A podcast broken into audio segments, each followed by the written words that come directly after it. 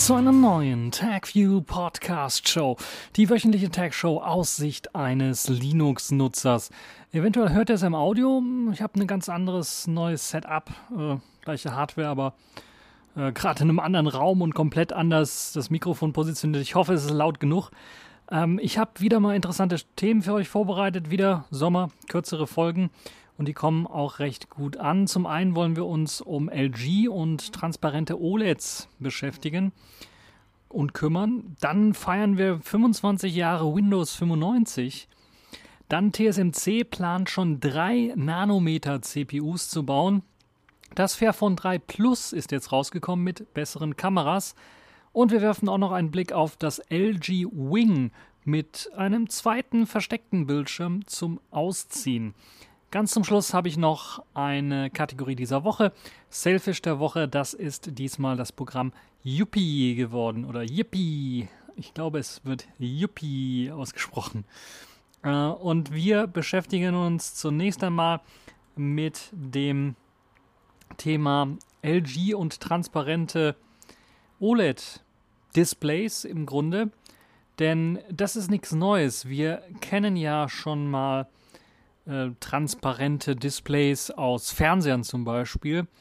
Da gibt es ja auch einige Ankündigungen und da gab es äh, letztens sogar Xiaomi, die einen transparenten Fernseher vorgestellt haben. Jetzt handelt es sich um Fenster, die mit 55 Zoll großen transparenten OLED-Bildschirmen von LG ausgestattet äh, sein sollen und bereits auch schon im Einsatz sind in Beijing und Shenzhen, also Peking und Shenzhen ist das schon Realität. Auf den Bildschirmen kann man Echtzeitinformationen zu zum Beispiel Fahrplänen, Orten und Umstiegsmöglichkeiten finden, weil diese OLED, transparenten OLED-Displays in der U-Bahn, in den U-Bahnen eingesetzt wird. Das heißt, in der U-Bahn selber gibt es eben diese etwa 55 Zoll großen Fenster, wo dann eben diese Displays mit eingebaut sind und dann äh, einem ermöglichen, dort eben zusätzliche Informationen wie einen Fahrplan ja, zu finden. Aber auch Abflugzeiten, beispielsweise, wenn man äh, landet und mit der Bahn kurz von, von einem Terminal zum nächsten fahren muss. Bei größeren Flughäfen ist das der Fall, würden dann auch dort angezeigt werden. Und das ist natürlich auch, das sieht sehr futuristisch aus, spart aber natürlich auch ein bisschen was Platz und macht so die Ästhetik der Bahn natürlich ein bisschen anders, wenn da irgendwie keine elektronischen Displays irgendwo angebracht sind, sondern einfach das in die Fenster mit integriert ist. Und hat natürlich auch den großen Vorteil, dass das Ganze ähm, lichtdurchlässig ist, also dass da weniger ähm, Bildschirme rumhängen müssen, die eventuell da das Licht äh, ja, abhalten davon, äh, vernünftig in der Bahn reinzukommen, in die Bahn reinzukommen. Ja, es erinnert ein wenig an die Idee. Ich hatte ja angesprochen, Xiaomi hat bereits Fernseher, aber auch LG hat Fernseher vorgestellt, die eben mit dieser Transparenz spielen. Und äh, vor einigen Wochen hat Xiaomi eben diesen Fernseher vorgestellt. Die Technologie ist auch nicht neu. LG hat bereits rollbare, aber auch transparente Fernseher mit OLED-Technik auf diversen Messen vorgestellt. Insgesamt gesehen finde ich das eine sehr spannende Technik. Das geht in eine Zukunftstechnologie, die mir gefällt. Auch der Anwendungszweck ist jetzt nicht nur beschränkt auf U-Bahnen oder ähm, ähnliches oder auf transparente Fernseher, sondern auch auf äh, Fensterscheiben. Da wäre es das auch äh, durchaus denkbar, die dann zum Beispiel ähm, äh, eingesetzt werden können oder auch als Zwischenschicht für Spiegel durchaus nutzbar, könnte ich mir vorstellen, wenn man halt eben ein kleines Display hat, wo einem dann die Wetterinformationen oder die zehn Top-Nachrichten angezeigt werden, wenn man sich am Morgen die Zähne putzt ähm, und die Haare macht und sowas alles. Also das wäre auf jeden Fall ein Anwendungszweck, wo ich sage, ja, das ist durchaus interessant, aber natürlich auch, ich würde sogar behaupten, für Virtual Reality oder nicht Virtual Reality, wie heißt es, Augmented Reality, AR, macht das natürlich auch Sinn, dass man da irgendwelche Overlays hat. Im Auto beispielsweise, die, die Frontscheibe, die dann einem zum Beispiel dann mit Hilfe von äh, Overlays dann den, den Weg weisen können, im, im Navi-System zum Beispiel. Und so könnte man halt auch eben Interaktivität und Augmented Reality mäßig dann äh, das Ganze natürlich auch ähm, ähm, ausprobieren und, und, und äh, testen. Ähm, Interessant wäre auch, fällt mir gerade ein, so Modegeschäfte, wo man dann vielleicht die Sachen nicht direkt anziehen muss oder ja, jetzt in der Corona-Zeit sowieso Offline-Modegeschäfte, wo man sich einfach nur vor seinen Spiegel stellen muss und dann einfach sagen kann, okay, ich möchte das Kleid ausprobieren, das Kleid ausprobieren, es wird dann einem als Overlay drüber gelegt. Wäre sicherlich auch eine sehr spannende Geschichte. Was haltet ihr von der ganzen Geschichte? Transparente OLED-Bildschirme demnächst in U-Bahnen oder vielleicht auch in anderen äh, Geschäften. Äh, wäre das eine interessante Geschichte? Also ich finde das sehr futuristisch, erinnert mich so ein bisschen an das Cyberpunk-Spiel, was ja auch so ein bisschen damit spielt. Und da wäre das sicherlich auch eine interessante Geschichte. Ja, vielleicht haben wir oder kriegen wir das in 25 Jahren. Und äh, ja, müssen wir mal schauen. Und vielleicht das Standard und Alltag. Wenn man mal 25 Jahre zurückschaut, kommen wir dann zum zweiten Thema, nämlich Windows 95. Das kam da gerade mal raus.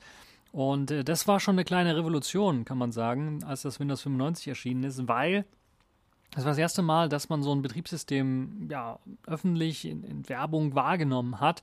Und Microsoft hat sich das Ganze auch was kosten lassen. 200 Millionen Werbeetat für den Launch des Betriebssystems. Das war schon unerhört und das hat man vorher auch noch nicht gehabt. Bill Gates zahlte sogar 3 Millionen Dollar für den Intro-Song des Verbi-Events und das ist auch schon ein richtig, also des Release-Events. Ja, und das ist auch schon sicherlich äh, gar nicht mal so schlecht. Microsoft verkaufte innerhalb von drei Monaten 45 Millionen Kopien und die Rede ist wirklich eben von Windows 95. Vor 25 Jahren hat Microsoft äh, das System released und das war schon eine kleine Revolution, die nicht nur softwaretechnisch vonstatten gegangen ist, sondern vor allem, also der Startknopf heutzutage kaum wegzudenken, war sicherlich ein, ein bisschen eine kleine Revolution, ähm, sondern war eben für Microsoft, für, für, für einen Pomp bei der Bewerbung, den sie da betrieben haben, auch eine, ein, ein sehr ähm, einzigartiges Verhalten. Es wurde sogar TV-Star Jay Leno frisch aus Los Angeles eingeflogen, um in Redmond Windows vorzustellen. 2500 Gäste feierten in riesigen Festzelten auf dem Firmencampus das Release des neuen Betriebssystems und in New York wurde sogar äh, zur Nacht das Empire State Building in den Farben von Windows angestrahlt. Ich würde mal fast schon behaupten, das war so Microsofts Sternstunde, als Windows 95 rauskam. Technisch gesehen war dieser ganze Pomp, den sie da sich geleistet haben, nicht so sehr begründet. Den Startknopf habe ich ja bereits angesprochen, aber im Kern gesehen war ein Windows 95 nur die logische Fortsetzung von einem Windows 3.1 oder 3.11, diesmal eben direkt mit DOS an Bord und eben nicht nur als Add-on für das Disk Operating System, das Microsoft ja auch verkauft hat. Und natürlich mit einer weiterentwickelten Oberfläche mit dem Start Menü. Das Bedienkonzept also komplett anders als bei Windows 3 noch der Fall, aber optisch gesehen war es dann doch dem macOS-System doch etwas ähnlicher geworden. Aber in der Softwarewelt hm, lässt man sich ja gerne inspirieren und Microsoft hat hier auch viel Eigeninnovation gezeigt in Windows 95. Das darf man da auch nicht verhehlen. Das System war das erste Windows-System, das zum Beispiel keine 8 Zeichen plus Dateierweiterungsgrenze mehr hatte. Das heißt, man konnte dort schön lange Dateinamen eintippen. Vorher wurden die einfach umgebrochen nach dem achten Zeichen, weil DOS das eben nicht konnte. Außerdem wurde der Papierkorb eingeführt. Also Windows 95 war das erste Windows-System mit einem Papierkorb auf dem Desktop und überhaupt einem Desktop mit Desktop-Icons. Davor gab es nur den Programmmanager der zwar auch Ordner und Icons hatte, aber ja nicht ein wirklicher Desktop dann äh, war, wo, den man auch personalisieren konnte mit einem eigenen Hintergrundbild. Es gab zwar auch ein Hintergrundbild, aber der wurde dann hinter dem Programmmanager eingeblendet. Das war also nicht so personalisierbar, wie es eben bei Windows 95 der Fall war.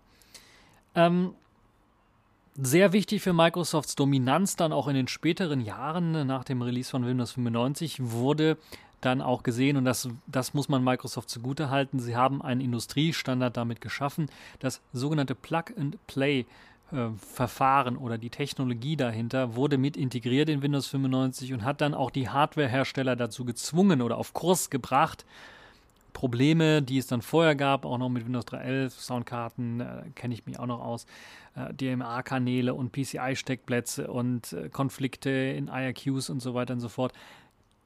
Schnee von gestern mit Plug and Play. Das hat natürlich seine Zeit gebraucht und erst mit Windows 98 ist das so richtig angelaufen. Aber das war schon eine große Erleichterung für die damalige Zeit und das muss man Microsoft zugute halten, dass sie es da technisch auch geschafft haben, ähm, die das kann wahrscheinlich auch nur so ein Monopolist wie Microsoft dann in dem Fall, die ähm, Hardwarehersteller auf Linie zu bringen. Interessant waren auch die Systemvoraussetzungen, wenn ich das heutzutage lese. 25 Jahre ist es her. 8 Megabyte RAM waren empfohlen. 4 Megabyte RAM mindestens. Megabyte. Wir reden hier also nicht von Gigabyte, sondern wir reden von Megabyte RAM. Das ist schon, also schon krass. 386er CPU mindestens, das ist auch schon ziemlich krass. 40 bis 55 Megabyte brauchte das System freien Festplattenspeicher. Das lag daran, ob man äh, das volle System installiert hat, dann waren es 55 oder 40, wenn man halt ein paar Sachen nicht ins, mit installiert hat.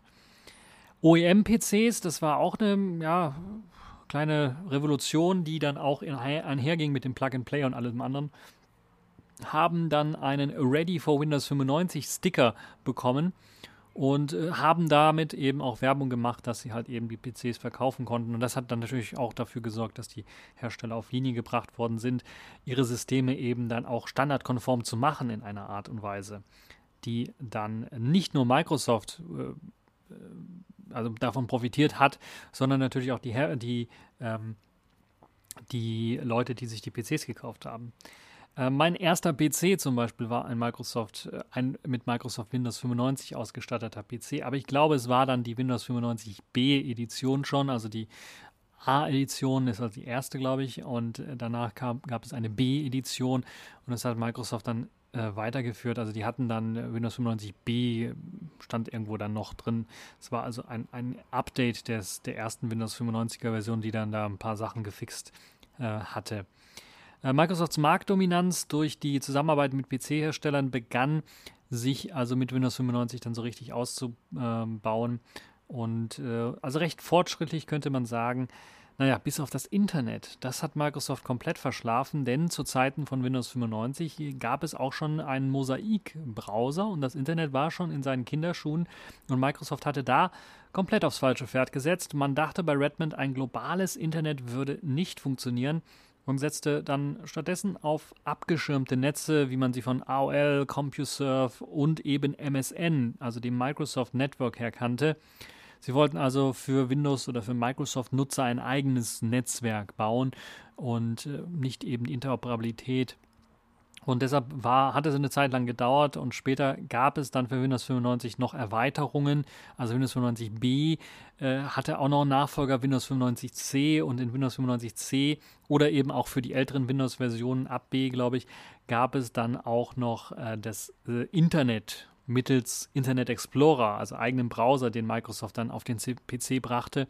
Bei einigen PCs sogar vorinstalliert, äh, später Windows 98 auch vorinstalliert und das gegen die Konkurrenz Netscape zum Beispiel, der aus, glaube ich, aus Mosaik heraus entwickelt worden ist, äh, hat Microsoft auch sehr, sehr viel Probleme dann später eingebracht, weil sie dieses Pferd also komplett dieses Pferd nicht gesetzt haben, das Internet, und das eben verschlafen haben.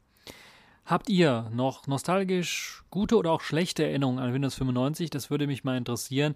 Könnt ihr mir natürlich auch im äh, Kommentarbereich posten. Ich kenne auch noch einen Cheatcode, weiß nicht, ob man den heutzutage verraten darf, äh, wenn es um Lizenzen geht. Microsoft hatte ja das äh, Lizenzsystem so gemacht, dass man da einen Code eingeben musste zur Installation und ich kenne den Code bis heute noch auswendig. Es war bei Windows 95 ganz einfach, weil es, gab's, es gab einen Cheatcode. Es musste irgendwie eine Quersumme aus 7 oder sowas gebildet werden oder die Quersumme aus 7 musste 0 ergeben. Auf jeden Fall, wenn ihr da einfach nur 7er eingetippt habt in das Feld, alles voller 7er reingehaut habt, könnt, hättet ihr einfach weiterklicken können und es wäre, also war eine valide Lizenz äh, zu dem damaligen Zeitpunkt. Das habe ich nicht gewusst, weil ich irgendwie keine Originallizenz hatte. Wie gesagt, das kam bei meinem PC mit dabei sondern es ist äh, irgendwo im Internet habe ich es gelesen, damals noch mit AOL rumgesurft, mit dem 56K Modem. Wo eine Seite mit Bildern, nee, die hat man da besser nicht geladen, aber ja, da gab es schon Foreneinträge und da hat einer das gepostet und ja, seitdem habe ich es ausprobiert und hat funktioniert. Gut, lassen wir uns nicht so lang, allzu lang da äh, aufhalten mit, mit Windows 95. Kommen wir mal zu etwas moderneren Themen und beschäftigen wir uns mit ganz moderner Hardware von TSMC. Ähm, Taiwan Semiconductor, Semi, ja, I think, ich glaube, das ist Taiwan Semiconductor. Äh, so heißt die Firma, ansonsten könnt ihr nur reinposten, wenn ich das äh, ja nicht mehr ganz genau weiß oder komplett äh, falsch gesagt habe. Auf jeden Fall TSMC, das ist die Schmiede in Taiwan, eben die sehr, sehr viele Prozessoren herstellt für Apple, für Samsung, für äh, Huawei, Huawei glaube ich nicht mehr, aber in der Vergangenheit für Huawei hergestellt hat und für viele weitere eben die Chips hergestellt hat. Und die waren auch immer oder sind auch immer Vorreiter bei der Chip-Herstellung gewesen. Und äh, wir haben gerade mal so 7 Nanometer Chips in unseren aktuellen ARM-CPUs, in den Spitzenklassengeräten, aber auch in der Mittelklasse mittlerweile angekommen. Ähm, äh, Dimensity 820 von MediaTek oder Qualcomms 765, äh, 765er Reihe äh, kommt beispielsweise in dieser Sino 7 Nanometer ähm, äh, Architektur daher. 5 Nanometer soll es dann wohl doch noch Ende des Jahres geben. CSMC hat noch für Huawei die Kirin, entweder heißen sie 9000 oder 1020er oder 1000er hergestellt also die neuen Kirin-Prozessoren hergestellt, die auf dieses 5-Nanometer-Verfahren setzen. Es wird mit Sicherheit auch äh, Qualcomm Snapdragon-Prozessoren in diesem Verfahren geben und eventuell sogar MediaTek. MediaTek hat ja äh, für viele vielleicht ein bisschen was überraschend auch da jetzt nachgeholt und kann durchaus äh, bei, mit den Snapdragon-Prozessoren, was die neueren, äh, gerade die 7-Nanometer-Verfahren hergestellten Prozessoren angeht, durchaus in Sachen Performance mithalten. Ähm, Energiesparen und ähm, Hitzeentwicklung weiß ich nicht ganz genau, aber äh, ist ein anderes Thema. Also die neuen Kirin-Prozessoren, die zum Beispiel im Harvey's Mate äh, 40 Pro zum Einsatz kommen oder in der Mate 40er Reihe, ich weiß nicht, ob es nur im Pro oder in der ganzen Mate 40er Reihe zum Einsatz kommen werden, die basieren eben auf diesem 5-Nanometer-Verfahren. TSMC, der Chiphersteller, hat unter anderem eben die Kirin-Prozessoren hergestellt, aber auch viele andere und die Leistung pro Stromverbrauch in diesem äh, neuen Verfahren, was die jetzt planen, für nächstes Jahr bereits schon experimentell zu machen, also noch nicht serienmäßig, aber experimentell zu machen, ist das 3-Nanometer-Verfahren. Und das 3-Nanometer-Verfahren ist ja nochmal 2 Nanometer weniger als das 5-Nanometer-Verfahren. Das 5-Nanometer-Verfahren, warum macht man das? Warum macht man die immer kleiner? Weil natürlich die Wege dann auch innerhalb des Prozessors kleiner werden, dadurch weniger Verlustleistung entsteht und mehr Performance rausgeholt werden kann, weil gleichzeitig weniger Stromentwicklung oder Stromverbrauch. Äh, und das ist halt natürlich der, die tolle Geschichte. Und deshalb will man es immer kleiner machen. Und deshalb ist man auch bemüht daran, jetzt im nächsten Jahr bereits schon experimentell 3 Nanometer äh, Prozessoren herzustellen. Die sollen dann Leistung pro, Strom, äh, Leistung pro Stromverbrauch damit um 10 bis 15 Prozent verbessern das ist, hm, ist das wirklich merkbar? 10, 15 Prozent? Eventuell bei einigen ähm, Anwendungszwecken kann man sich das durchaus vorstellen, dass das da etwas äh, besser sein kann. Aber, und das ist eben das, das, jetzt kommt das Besondere, bei gleicher Performance, also nehmen wir die gleiche Performance von den Prozessoren, die wir jetzt im, im, im äh, 5-Nanometer-Verfahren hätten, spart man nochmal 25 bis 30 Prozent Strom. Und das merkt man auf jeden Fall als Smartphone-Benutzer. Wer also meint, okay, mein Smartphone ist sowieso schnell genug, ich habe jetzt den Snapdragon 855er, im, der auch, glaube ich, schon im 7-Nanometer-Verfahren hergestellt worden ist. Hm, könnt ihr euch vorstellen, ihr spart dann nochmal 50, 60 Prozent, wenn ihr auf das 3-Nanometer-Verfahren, auf den 3-Nanometer-Chip dann wechseln würdet äh, weil natürlich der 5-Nanometer-Chips auch nochmal so 25, 30 Prozent. Das ist schon richtig, richtig krass, muss ich sagen. Und das sorgt halt eben dafür, dass wir dann noch äh, Strom- und Akkusparender umgeht, gerade bei, bei ARM-Prozessoren ja in Smartphones äh, vornehmlich eingesetzt werden. Ja, wie erreicht man das Ganze? Man hat Transistoren in äh, Logikblöcken ähm, laut TSMC auf äh, 41% weniger Platz schrumpfen lassen. Und das führt eben dazu, dass das Ganze noch kleiner, noch stromsparender ist. Es ist aber immer noch ein Risiko. Das, was man jetzt machen möchte, ist eine sogenannte Risikoproduktion, also wo noch nicht das Ganze ausgereift ist, sondern man testen möchte und wo sind die Probleme, was muss man bei der Fertigung noch verbessern. Die Risikoproduktion mit 3 Nanometer Strukturen soll nächstes Jahr bereits anlaufen und die Serienfertigung soll dann bereits schon im zweiten äh, Halbjahr äh, 2022 stattfinden. Das heißt ein Jahr später.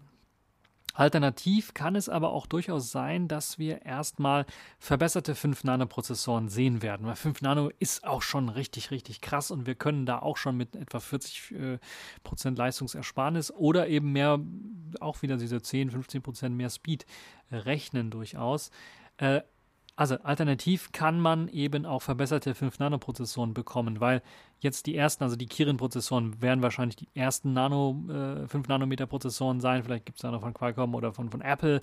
Apple stellt ja auch einen neuen Prozessor vor. Auch 5-Nanometer-Prozessoren, das kann durchaus sein, mit mehr, erneut mehr Leistung, weniger Stromverbrauch. Apple will ja das Ganze auch auf den PC bringen oder auf ihrem äh, ihr macOS drauf laufen lassen, auf ihrem Macs bringen. Da kann es durchaus sein, dass das Ganze natürlich dann auch noch ähm, mehr in Sachen Speed und Leistung bringt. Aber dieses sogenannte N5-Verfahren oder die Plattform soll noch weiter verbessert werden. Ähm, und da soll zum Beispiel jetzt die Verbesserung N5P herauskommen, also eine verbesserte, eine Plus, glaube ich, heißt das äh, dann Variante des, dieser N, also der 5 Nanometer Variante, die auch nochmal 40 Prozent ähm, äh, weniger Energie äh, aufnehmen soll als ähm, äh, das N5-Verfahren.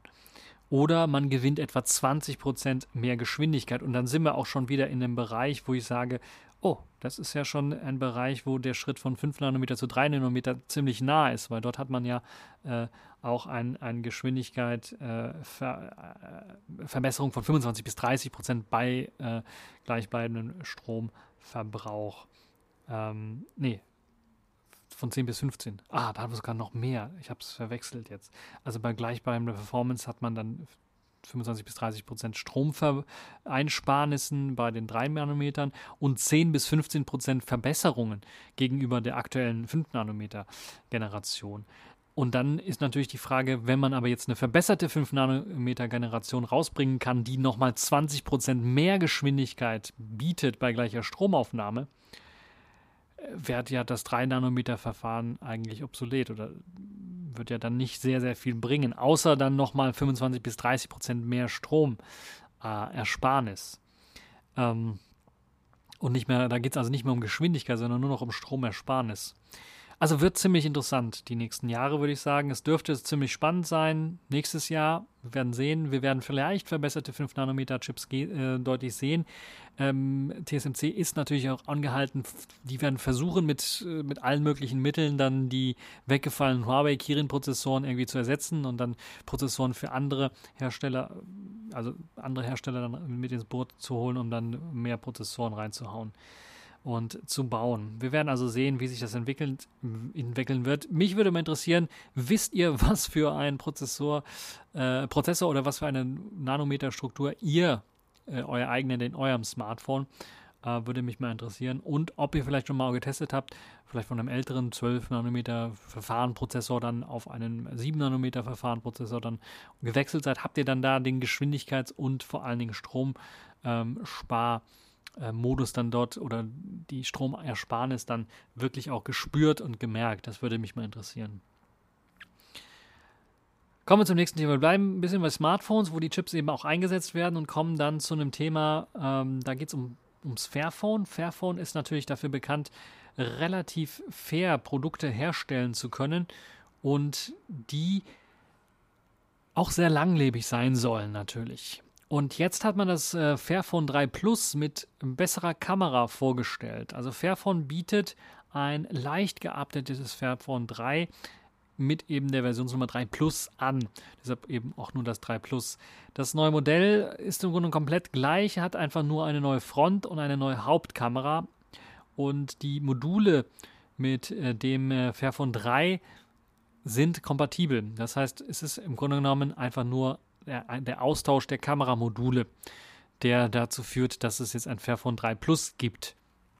Das alte Fairphone bleibt aber weiterhin erhältlich. Ihr könnt das also kaufen mit den schlechteren Kameramodulen oder ihr könnt ein bisschen was mehr ausgeben und dann das bessere mit den besseren Kameramodulen direkt kaufen. Oder, und das ist das Tolle an der Geschichte, ihr habt die Möglichkeit, diese Kameramodule einzeln zu erwerben für die Front- und für die Rückkamera oder auch im Bundle zu erwerben. Äh, kommen wir gleich noch zu, wie viel das Ganze kostet. Denn das könnt ihr einfach in euer Fairphone 3 reinklatschen. Dann müssen wir das aufschrauben so ein bisschen und dann könnt ihr die Module raushauen, die Kameramodule, und habt dann die Möglichkeit, die Kamera aufzurüsten. Das ist also sicherlich eine tolle Geschichte. Das erste oder das zweite Mal, dass Fairphone das ermöglicht, dass man da mit Modulen was aufrüsten kann. Vorher waren es ja Ersatzteile, die konnte man sich besorgen, falls ihr da irgendwas kaputt gemacht habt oder Kameramodul kaputt gegangen ist oder sowas, hättet ihr einen Ersatz bekommen können äh, für wenig Geld. Und äh, ja, sicherlich auch eine tolle Geschichte. Die neuen Module, kommen wir dazu. Das Hauptkamera-Sensormodul besteht aus einem 48 Megapixel Sensor. Das ist dieses Sony IMX, gehe ich mal von aus, typische 586, ja, wenn ich mich nicht irre. Also der mit äh, Pixel Binning dann 12 Megapixel Bilder äh, erstellt. Vorher war es ein 12 Megapixel Sensor, der da drin war. Eher schlecht als recht. Äh, auch geupdatet hat man die Frontkamera. Anstatt 8 Megapixel sind ja jetzt 16 Megapixel. Was für ein Sensor kann ich euch leider nicht sagen. Ähm, konnte, könnte ein Omnivision-Sensor sein, ich weiß es nicht. Aber auf jeden Fall soll die rückwärtige Kamera Objektverfolgung, Autofokus und eine bessere Bildstabilisierung haben. Und das ist sicherlich eine tolle Geschichte. Kann man auch vorstellen, Dynamic Range, äh, High Dynamic Range ähm, ist deutlich besser bei dem ähm, neuen Hauptsensor. Und das neue Fairphone 3 Plus wird direkt mit Android 10 ausgeliefert. Moment einmal, sagt jetzt der Fairphone 3 Nutzer, was ist denn mit meinem Fairphone 3? Das hat noch Android 9.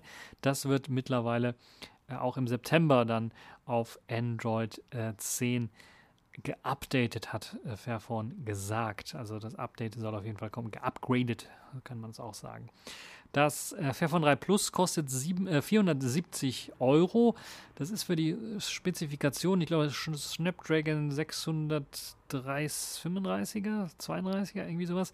Also ein Snapdragon 630er, irgendwas äh, steckt da drin. Ist schon happig, wenn man überlegt, dass man da einen aktuellen 5G-Prozessor Snapdragon 765G bekommt.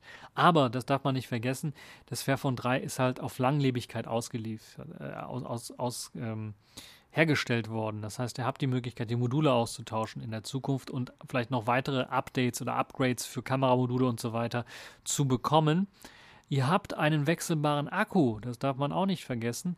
Und ihr habt natürlich auch das gute Gewissen, dass die Materialien, die dort eingesetzt worden sind, fair oder im Fair Trade Verfahren oder also fair äh, geschöpft worden sind. Also auch die Mineralien und alles, was man da benutzt hat, um die Produkt, um das Produkt herzustellen, äh, fair hergestellt worden ist. Zumindest laut der äh, Definition, die Fairphone für sich selber da in Anspruch nimmt.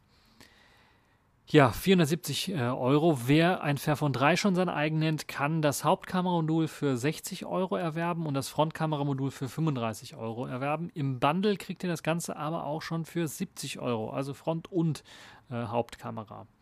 Das sind, glaube ich, sehr faire Preise auch in dem Fall. Das Fairphone 3 wird es weiterhin geben und das wird dann 420 Euro kosten, also etwa 50 Euro weniger. Hätte ich mir, also da wären sie auf 400 glatt gewesen, da hätte ich gesagt, okay. Aber so ist das so ein bisschen, kann ich keinem empfehlen, einen Fairphone 3 zu kaufen, weil ihr kriegt einfach die bessere Kamera mit dem Fairphone 3 Plus und würde ich auch empfehlen. Ähm, auch wenn ihr nicht so viele Fotos macht. Es reicht, wenn ihr auch nur zwei oder drei Fotos macht. Die Fairphone 3 Kamera, ähm, alles, was ich, ich habe selber noch nicht getestet, ich habe nur Bilder gesehen davon, die Leute damit geschossen haben. Und das ist gruselig.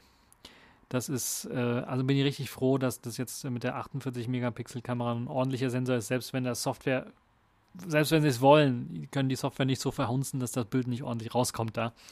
Deshalb äh, 50 Euro mehr ausgeben und das Fairphone 3 Plus holen, ist, glaube ich, doch da meine Empfehlung. Ja, und deshalb meine Frage, die ich mir da auch stelle, macht das Sinn, das Fairphone 3 noch zu verkaufen, äh, wenn es das 3 Plus mit dem besseren Kameramodul gibt? Ah, ja, ich weiß es nicht. Aus meiner Sicht macht es wenig Sinn, aber naja. Könnt ihr ja in den Kommentarbereichen dann auch äh, beantworten. Kommen wir mal äh, zum nächsten Thema und ich merke sogar, die Zeit läuft mir davon. Wir kommen zum LG Wing. Dass LG auch mal Innovationen im Smartphone-Markt zeigt, ist ja eigentlich nichts Neues. Ich finde das eigentlich gewohnt, wenn man mal die längere LG-Smartphone-Geschichte sich anschaut. Aber trotzdem war es in, der letzten Jahr, in den letzten Jahren etwas ruhig geworden und etwas mau, was LG so vorgestellt hat. Nach dem, ich glaube, Innovation war es auf jeden Fall, dass LG G5 äh, auch den modularen Ansatz versucht hat, damit auf die Nase gefallen ist, war das LG G6 einzige Innovation, die da drin war, war das Display, das langgezogene Display. Keine Notch, aber langgezogenes Display, was dann viele andere dann äh, drauf auf den Fahrenzug aufgesprungen sind, das genauso gemacht haben, dann kam die Notch und so weiter und so fort. Äh, ist dann etwas konservativer geworden. Mit dem LG G7 hat man zwar auch ähm, da war auch die Notch drin. Erst mit dem G8 gab es diesen 3D äh, auf der Frontseite, ne, 3D-TOF-Sensor, der vorne drauf war. Da waren sie also auch, die sind immer vorne mit dabei, wenn es um innovative Smartphone-Geschichten geht, aber nicht immer so präsent, gerade im europäischen, im deutschsprachigen Raum vielleicht nicht mehr ganz so präsent, wie es vielleicht in den USA der Fall ist. Dort verkaufen sie äh, sehr gut, genauso glaube ich in Asien, äh, in ihrem Heimatland sicherlich auch. Ja, ähm, gut, eine Schutzhülle, Schutzhülle mit zweitem Display, da, das ist denen in den letzten Jahren noch in den Kopf gekommen und das macht Sinn. Wir sehen, Microsoft versucht so was ähnliches zu machen, ohne Schutzhülle, sondern direkt ein Smartphone mit zwei Displays im Club-Format zu machen. LG hat wirklich jetzt das mit dem Club-Display als Schutzhülle durchaus äh, LG G8 äh, was, oder X äh, LG V50, 60 und jetzt das Velvet. Also sie haben da schon einige auf dem Markt und haben da richtig Erfahrung mitgesammelt und machen das auch relativ gut mittlerweile. Nun scheint man, scheint man aber an einem äh, etwas anderen Ansatz zu arbeiten, einem aufschiebbaren zweiten Bildschirm, der gedreht werden kann und dann auch zum Einsatz kommt, wenn man ihn braucht. Das heißt, der befindet sich also es klingt ziemlich interessant, der befindet sich hinter dem eigentlichen Hauptdisplay, was man normalerweise benutzt. Und erst wenn man dann irgendwas braucht, dann flippt man den irgendwie auf. Also man schiebt den irgendwie auf und dann kann man den noch drehen und dann hat man da noch ein quer, ein weiteres Display. Ähm, klingt ziemlich interessant und futuristisch. Wie kann das Ganze funktionieren? Ist das dann ein Plastikdisplay? Ist das ein Glasdisplay? Also das würde mich echt interessieren. Es ist aber jetzt, klingt erst so sehr futuristisch und nach Prototyp und nach äh, auf dem Reißbrett, aber noch nicht in Wirklichkeit. Nee, das ist also nicht nur ein interessantes Konzept, sondern auch schon im Prototypen getestet worden. So gibt es ein Video, das ihr im Artikel auch verlinkt findet, wo das, äh, oder da findet ihr aus dem Bild, wo das vermeintliche LG Wing, so hat man das genannt, dann im Einsatz zur Navigation im Auto gezeigt wird. Und da würde mich mal interessieren, was haltet ihr von der ganzen Idee? Also geht da flugs in den Artikel rein, schaut euch das an. Äh, wenn ihr von meiner Beschreibung selber äh, noch keinen guten äh, Eindruck davon habt und schaut euch das an, gibt auch das Video, ist verlinkt. Was haltet ihr von der Idee? Ist das wirklich die Zukunft? Ist da LG wieder ja, Vorreiter in Sachen Innovation, wo sie das vermeintlich ja auch in vielen anderen Punkten auch schon waren, aber ja, Vorreiter, aber nie so richtig zur richtigen Zeit oder nie so richtig perfektioniert, sondern ja, sie haben es als erste rausgehauen, aber hm, andere haben es dann irgendwie perfektioniert, habe ich das Gefühl. Naja, ist LG wirklich noch innovativ? Würde mich mal auch interessieren. Nutzt ihr ein LG-Smartphone immer noch oder habt ihr eins genutzt? Was sind eure Erfahrungen damit? Ich muss ganz ehrlich sagen, ich habe eher schlechtere Erfahrungen mit LG-Phones gehabt. Äh, mit LG produzierten Phones, also das Nexus 5 zum Beispiel ist ja von LG produziert worden, das dann in Flammen bei mir aufgegangen ist, der WLAN-Chip durchgebrannt ist. Ja gut, kann man vielleicht nicht ganz LG ankreiden, da war, glaube ich, ein Snapdragon 801 oder sowas drin. Der hat auch immer schon Überhitzungsprobleme gehabt. Ähm, aber ein LG G6 habe ich mein eigen genannt, da war der Lautsprecher nach einer kurzen Zeit hin. Also wirklich durchgepustet, durchgeblasen, da konnte man nichts mehr mit anhören in höheren Lautstärken. Das LG G7, was ihr manchmal vielleicht in meinen äh, Videos gesehen habt, was ich dann zum Testen irgendwie benutze, einmal hingefallen, dann war die Rückseite so ein bisschen das Glas-Spinnennetz. Ähm, ähm, äh, Militärgrading, Coating und äh, macht man immer Werbung mit, aber Glas ist Glas, kann zerbrechen. Gut, das geschenkt, aber dass äh, das immer noch kein Update auf Android 10 erhalten hat, immer noch mit neuen rumgurkt, obwohl es ein Flagship war damals, als es rauskam, ist schon so ein bisschen, oder eigentlich versprochen wurde, dass es Update bekommt, glaube ich, also wenn ich mich nicht irre. Also die Update-Politik hat mir da von LG nicht so zugeraten und zugesagt. Deshalb habe ich da eher schlechte Erfahrungen. Aber ja, ähm, würde euch so ein LG-Gerät, so wie das LG Wing oder generell LG-Smartphones, sind die überhaupt für euch interessant und ähm, äh, holt ihr euch sowas überhaupt noch? Äh, weil LG einer der wenigen Anbieter ist, der zum einen noch einen Klinkenstecker bietet und dann auch noch einen Quad-DAC teilweise bietet. In Europa, also das LG G7 ist, glaube ich, das letzte Gerät mit Quad-DAC. Das LG, äh, das V50 ist in Europa gar nicht erschienen, meines Wissens nach. Und das V60 habe ich auch noch nicht gesehen. Das Velvet, ja, das wird hier erscheinen. Das kommt aber ohne Quad-DAC daher. Deshalb für die Audiophilen unter uns vielleicht wahrscheinlich auch nicht so das Richtige. Nun ja, also würde mich interessieren, könnt ihr im Kommentarbereich posten und ich will nicht allzu lang machen. Ich schon, bin schon über der Zeit, ne? Ja, bin schon über der Zeit. Ähm, wir kommen noch zum letzten Thema. Yuppie äh, ist rausgekommen für Selfish S. Wir kommen also zu den Kategorien der Woche, Selfish der Woche. Äh, Yuppie ist ein UPnP DLNA-Client für Selfish OS, der einem ermöglicht, eben zu Geräten wie beispielsweise Fernseher oder Projektoren, die UPnP oder DLNA unterstützen, im lokalen Netzwerk zugreifen zu können. Also müsste im gleichen WLAN drin sein und die auch zu steuern. Also Play, Pause, nächstes, zurück äh, oder eben springe dahin oder dahin oder äh, Lautstärke hoch und runter drehen. Äh, einige auch etwas günstigere Projektoren, also gerade die Pico-Projektoren oder sowas, haben so einen DLNA-Support, wo man einfach Videos äh, streamen kann. Und äh, auch Fernseher haben so einen DLNA-Support und ich glaube auch die PlayStation, vielleicht sogar die Xbox haben sowas mit an Bord. Und da kann man eben nicht nur Videos mitstreamen, sondern auch Musik und Bilder. Also falls ihr da zum Beispiel Fotos geschossen habt mit eurem äh, Safe Smartphone im Urlaub, könnt ihr die, wenn ihr einen DLNA-fähigen Fernseher habt, äh, einfach äh, rüberstreamen mit Hilfe von Yuppie. Und nicht nur das, sondern ihr habt auch die Möglichkeit, Podcasts äh, zu, abzuspielen aus dem äh, G-Podder-Programm direkt, äh, falls ihr das wollt. Oder eben auch Internetradio äh, und Icecast und FOSDEM-Videos und vieles mehr. Äh, Media-Server können äh, angesprochen werden und, und, und.